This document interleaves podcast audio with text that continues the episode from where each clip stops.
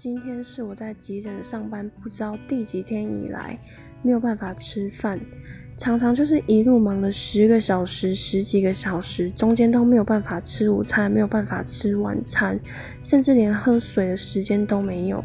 然后学姐就会跟你说，反正你饿着饿着就习惯了。那我也好像这样饿了好一段时间，只是觉得说。为什么连生理需求没有办法被满足这件事情都要被视为家常便饭，被视为理所当然？那你也不能多说什么，反正学姐就会跟你说，你要么就闭嘴继续做，你要么就走人。只是走人，我也不知道走去哪。念护理系念那么多年，我不知道我不走护理还要干嘛。只是会觉得说，有时候真的觉得很累，但我们声音这么的微弱，我们的地位这么的卑微。好像真的也没有办法改变什么事情，唉。